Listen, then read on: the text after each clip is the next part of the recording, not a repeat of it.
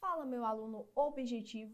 Vamos tratar hoje do nosso primeiro bloco referente aos crimes cometidos contra a administração pública, em especial aqueles praticados por funcionário público contra a administração em geral. Então acompanhe agora comigo algumas noções introdutórias sobre o nosso bloco de hoje. Primeiro, se estamos falando de crimes praticados por funcionário público, você já sabe que eu estou falando de um crime funcional, né? Crimes funcionais são aqueles crimes praticados por funcionário público. Existe uma diferença quanto eu trato dessa classificação quanto àqueles crimes funcionais próprios e crimes funcionais impróprios. Professora, como é que eu vou identificar quando eu estou falando de um crime funcional próprio e quando eu estou falando de um crime funcional impróprio? É bem simples. Basta você retirar aquela figura de funcionário público e em seu lugar colocar a figura do particular, certo? Se você retirou a figura do funcionário público e o crime se tornou atípico, eu vou ter um crime funcional próprio. Agora, se você retirou a figura do funcionário público e o crime continuou sendo típico, mas agora ele recebeu outra roupagem criminosa, eu vou ter o crime funcional impróprio. Vamos aos exemplos que você já já vai entender. Imagine a seguinte situação.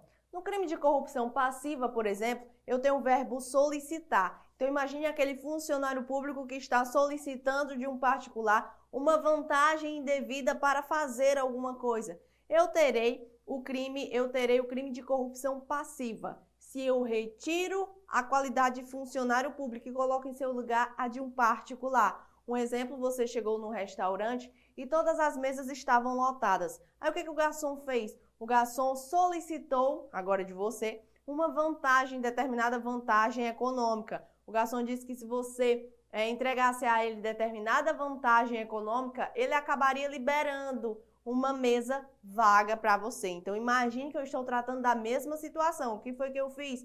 Eu retirei apenas a condição de funcionário público. Nesse caso, o garçom que está solicitando essa vantagem para liberar uma mesa, ele não praticou qualquer crime. Se eu tirei a figura do funcionário público e o fato se tornou atípico, eu tenho um crime funcional próprio. Então, posso afirmar que o crime de corrupção passiva na modalidade receber, que foi essa que eu usei como exemplo para você entender, é um crime funcional próprio.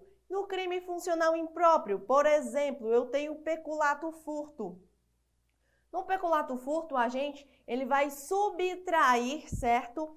É, o funcionário público ele vai subtrair aquele bem da administração pública. Se eu tiro a figura de funcionário público e boto a figura de um particular, aquele que subtrai uma coisa alheia móvel para si ou para outra estará cometendo o crime de furto. Então eu não tenho mais, se eu pratiquei apenas pelo particular, neste exemplo que eu dei, o crime de peculato furto, mas sim o crime de furto previsto no artigo 155 do Código Penal. Então, eu posso afirmar, se eu retirei a função de funcionário público, a conduta se amoldou em outro dispositivo penal, que o crime de peculato furto é um exemplo de crime funcional impróprio, certo? Crime funcional impróprio.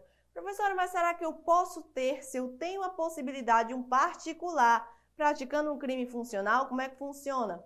Tenho sim. Basta você fazer esta análise no concurso de pessoas. O que, que diz o artigo 30 do Código Penal? Não serão comunicadas as circunstâncias de caráter pessoal, salvo quando elementares do crime. E esta qualidade de funcionário público é sim um elementar do crime. Então, pode ser, é, eu posso ter a figura do particular cometendo sim um crime funcional, mas não é todo e qualquer caso. Ele tem que ter o quê? Ciência da qualidade de funcionário público daquela outra pessoa. Se ele está praticando um crime com um funcionário público, mas ele não tem qualquer ciência que aquela pessoa é funcionária pública, eu não posso, certo? Eu não posso aplicar a ele essa possibilidade de responder em conjunto pelo crime funcional. Então, ele tem que ter essa consciência. Professor, se é aquele bem subtraído pelo funcionário público, ele foi de pequeno valor, será que eu posso aplicar o princípio da insignificância? A súmula 599 do STJ, ela vai vedar a aplicação do princípio da insignificância quando eu trato dos crimes cometidos, dos crimes contra a administração pública. Eu tenho alguma exceção? Tenho, por exemplo, no crime de descaminho, mas a regra geral é que eu não aplico a insignificância nos crimes contra a administração pública. Existem algumas espécies de aumento de pena que são aplicadas a todos os funcionários, a todos os casos, certo? Todos os crimes praticados por funcionário público contra a administração em geral.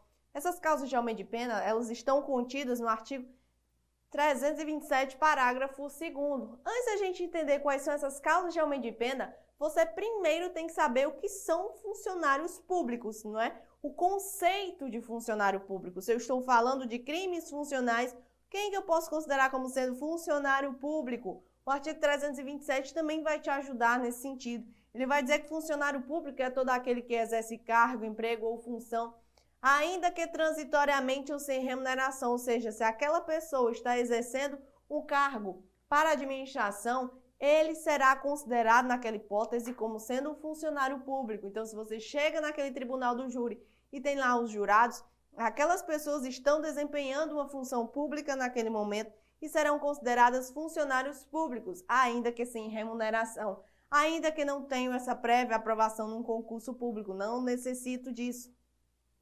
Da mesma forma, quando você chega para votar, aqueles mesários que estão ali para pegar seu título, colher sua assinatura, também são considerados funcionários públicos, eles estão desempenhando essa função pública, ainda que transitoriamente, ainda que não seja duradouro e ainda que sem remuneração. Mas quais são então essas hipóteses de aumento de pena? O artigo 327, parágrafo 2 vai dizer que a pena do agente vai aumentar da terceira parte se este, este funcionário público ele exerce cargo em comissão ou ainda se ele exerce função de direção ou assessoramento na administração direta ou na administração indireta. Interessante como isso aqui cai em prova, professora. Letrinha de lei do jeito que está aqui. Então, copia este quadro já no seu caderno e memoriza essas hipóteses de aumento de pena. Agora sim, vamos começar a estudar os nossos crimes de forma específica. O primeiro deles é o peculato, artigo 312 do Código Penal. Já no CAPT do artigo 312, eu encontro duas modalidades de peculato. Primeira delas, peculato apropriação, quando aquele agente ele vai o quê? Se apropriar de bem, valor ou qualquer outro bem da administração pública, certo? E eu também encontro o peculato desvio, quando ele vai desviar em proveito próprio ou alheio aqueles bens da administração pública. Professora, será que aquele bem necessariamente tem que ser um bem público? Não, existe o denominado peculato malversação. Aquele bem também pode ser particular e está resguardado pela administração pública. Se aquele agente ele está assim, aproveitando-se daquela qualidade de funcionário público para apropriar-se ou para desviar aquele bem, ele está cometendo o crime de peculato. Interessante que o agente aqui ele tem certo a posse em razão do cargo, ele tem a posse daquele bem, daquele dinheiro em razão do cargo. E ele está se apropriando, ele está desviando, certo? Professor, e o peculato de uso? Eu entendi que o roubo de uso não é roubo, que não que o roubo de uso é roubo, mas que o furto de uso não é furto. E o peculato de uso? Peguei aquele bem da administração pública, mas eu não tinha a intenção de ter para mim. E aí, será que é peculato? é fato atípico, mas cuidado quando eu afirmo que é fato atípico. Não quer dizer que o agente ele não vai responder por nada, vai ficar impune. Pode gerar uma improbidade administrativa a depender do caso concreto, certo? Mas crime de peculato não é. Eu tenho aqui nessa modalidade, quando o agente ele tem a posse e ele desvia ou ele se apropria, eu tenho um denominado peculato próprio, certo? Eu tenho um denominado peculato próprio. Então, memorize essas regras para a sua prova. Além disso, no parágrafo 1 eu tenho outra modalidade de peculato. Qual é essa outra modalidade de peculato? Agora eu tenho o peculato furto. Lembra que eu expliquei para você quando eu estava estabelecendo a diferença dos crimes funcionais próprios para os crimes funcionais impróprios? Eu tratei de forma específica sobre o peculato furto. O agente aqui ele vai responder pela mesma pena, certo? Pela mesma pena do CAPT. Mas quando é que eu vou ter então o peculato furto? Quando o agente ele de fato vai subtrair ou ele vai concorrer para que seja subtraído aquele bem da administração. Associa ao crime de furto, subtrair para si coisa alheia móvel. Só que aqui eu estou com o crime sendo praticado pelo funcionário público. Ou seja, se eu estou dizendo que aquele funcionário público ele vai subtrair, não necessariamente aquele funcionário público ele vai ter o quê? A posse do bem. Ele vai subtrair. Então, se ele tem a posse, ele acaba subtraindo, é, ele acaba desviando, acaba é, apropriando-se, eu tenho o peculato próprio. Agora, se ele não tem a posse daquele bem e ele acaba subtraindo, eu tenho o peculato impróprio, certo? O peculato impróprio. Existe também a modalidade de peculato culposo. Peculato nem sempre é um peculato doloso. Existe a hipótese do peculato culposo. Quando é que eu vou ter aquele peculato culposo, professor? Quando o funcionário público ele vai concorrer culposamente para o crime cometido pela outra pessoa. Não entendi. Vamos aos exemplos que já já você entende. Então imagine aquele funcionário público que ele estava registrando um boletim de ocorrência, né, na delegacia. Está registrando um boletim de ocorrência ali no seu notebook. Aí, é, por falta de atenção, o que, é que ele faz? Ele deixa aquele computador perto do particular sozinho e sai, certo? E sai. Entra na delegacia, vai resolver outras coisas e aí aquele particular, vendo né, a facilidade daquele, daquele possível crime, subtraiu aquele notebook e saiu. Pergunta: este peculato, ele foi doloso? Peculato não, não foi doloso, porque o funcionário público não tinha qualquer intenção. Ele apenas deixou ali e foi resolver outras coisas. Ele não tinha qualquer dolo que aquele particular se apropriasse daquele computador. Então ele concorreu culposamente para o crime de outra pessoa, certo? Para o crime daquele particular. Ele vai ter uma detenção que varia de três meses a um ano. Importante, uma regrinha bastante importante, quando eu falo do peculato culposo, é que cabe a reparação do dano, certo? O parágrafo terceiro, ele traz a hipótese da reparação do dano, mas apenas quando eu estou falando do peculato culposo. Como é que funciona a reparação do dano quando eu estou me referindo do peculato ao peculato culposo? Você vai analisar a primeira coisa para a sua prova. Falou em reparação de dano. Falou em peculato culposo. Que é a primeira coisa que você vai fazer? Analisar quando é que se deu essa reparação. Se antes ou depois dessa sentença irrecorrível. Então, o marco inicial para você analisar a responsabilização dentro da reparação de dano é a sentença irrecorrível. Se o agente ele reparou o dano antes dessa sentença irrecorrível, eu vou ter extinção da punibilidade. Professor, mas ele não reparou antes, ele reparou depois dessa sentença irrecorrível. A pena vai ser reduzida da metade. Lembrando que eu estou falando de peculato culposo. Ai, quer dizer que o agente que praticou o peculato doloso, então não cabe reparação de dano, não vai acontecer nada na pena dele? Calma, cuidado. O parágrafo terceiro ele vai tratar da hipótese do peculato culposo mas não quer dizer que aquele agente que praticou o crime na modalidade dolosa e optou pela reparação do dano não vai ter qualquer benefício não, certo? Imagine agora que eu estou falando de um peculato doloso. Você sabe que aqueles crimes cometidos sem violência ou grave ameaça à pessoa, reparado o dano, restituído a coisa, certo? É, até o recebimento da denúncia, o agente ele pode ser beneficiado, de acordo com o artigo 16 do Código Penal, pelo arrependimento posterior. O arrependimento posterior, sim, pode ser aplicado ao peculato doloso, onde a pena do agente ela vai ser reduzida de um terço a dois terços. Ah, professor, mas ele reparou o dano, mas não foi antes da sentença da, do recebimento da denúncia, não, foi depois. E aí, não pode, é, ele não vai ser beneficiado por nenhum instituto? Aí sim, aí cabe, não é? A atenuante genérica. Aí cabe a atenuante genérica da reparação do dano, se feita depois desse recebimento da denúncia. Mas o parágrafo terceiro, ele só se aplica, certo? Ele só se aplica ao peculato culposo. Não confunda.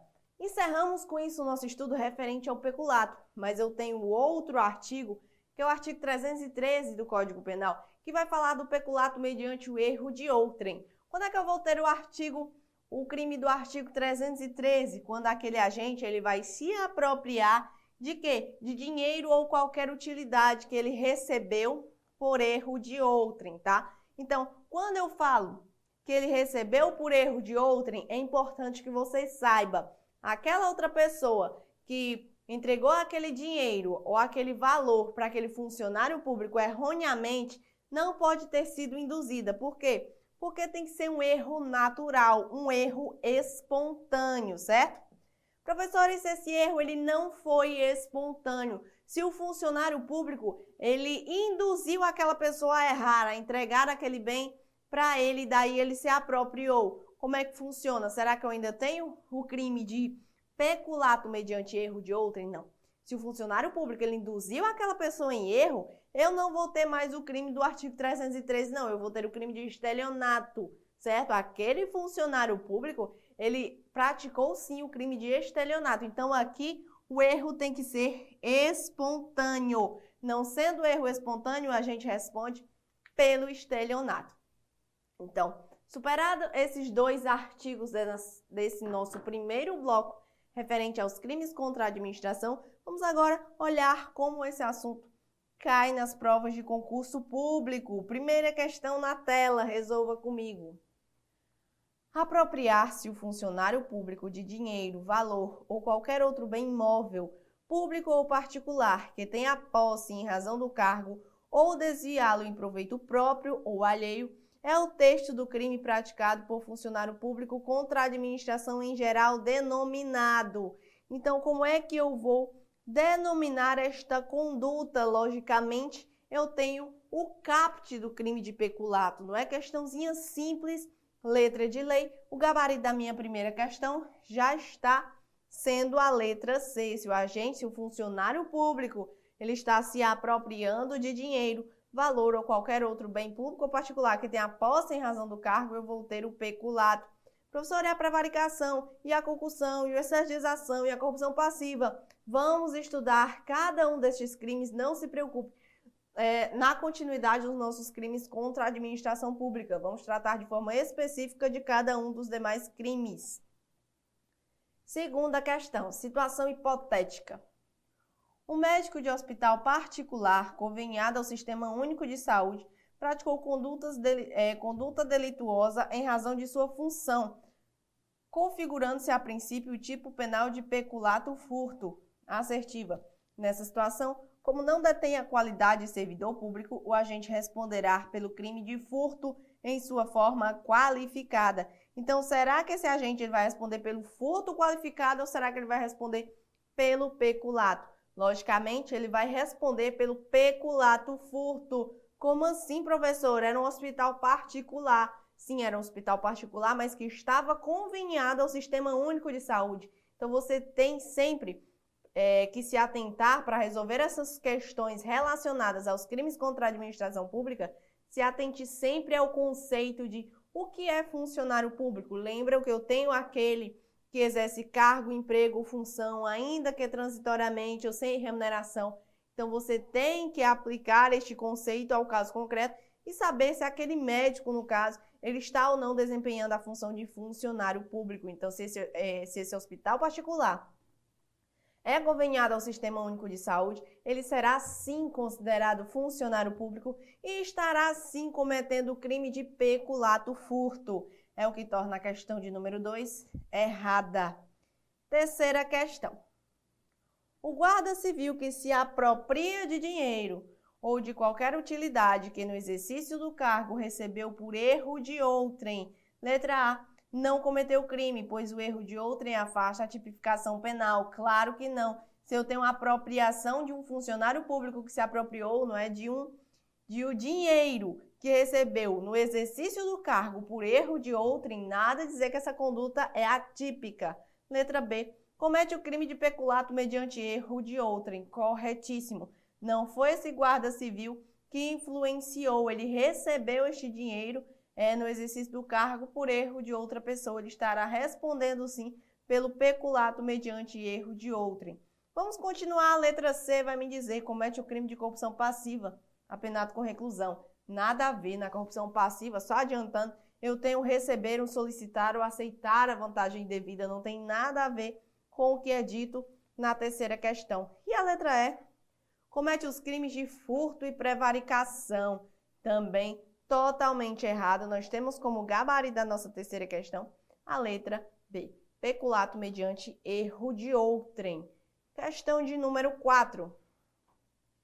No que concerne ao peculato, é correto afirmar que, se o funcionário público concorre culposamente para o crime de outrem, letra A, fica sujeito à pena de detenção. Então vamos ver qual é a pena daquele funcionário que concorreu culposamente para o crime de outrem. O parágrafo 2 vai me dizer que, no caso de peculato culposo, a gente responde por detenção de três meses a um ano. Já achei o gabarito da minha quarta questão, letra A. Ele fica sujeito sim à pena de detenção. A letra B vai falar da reclusão e da multa. Errado.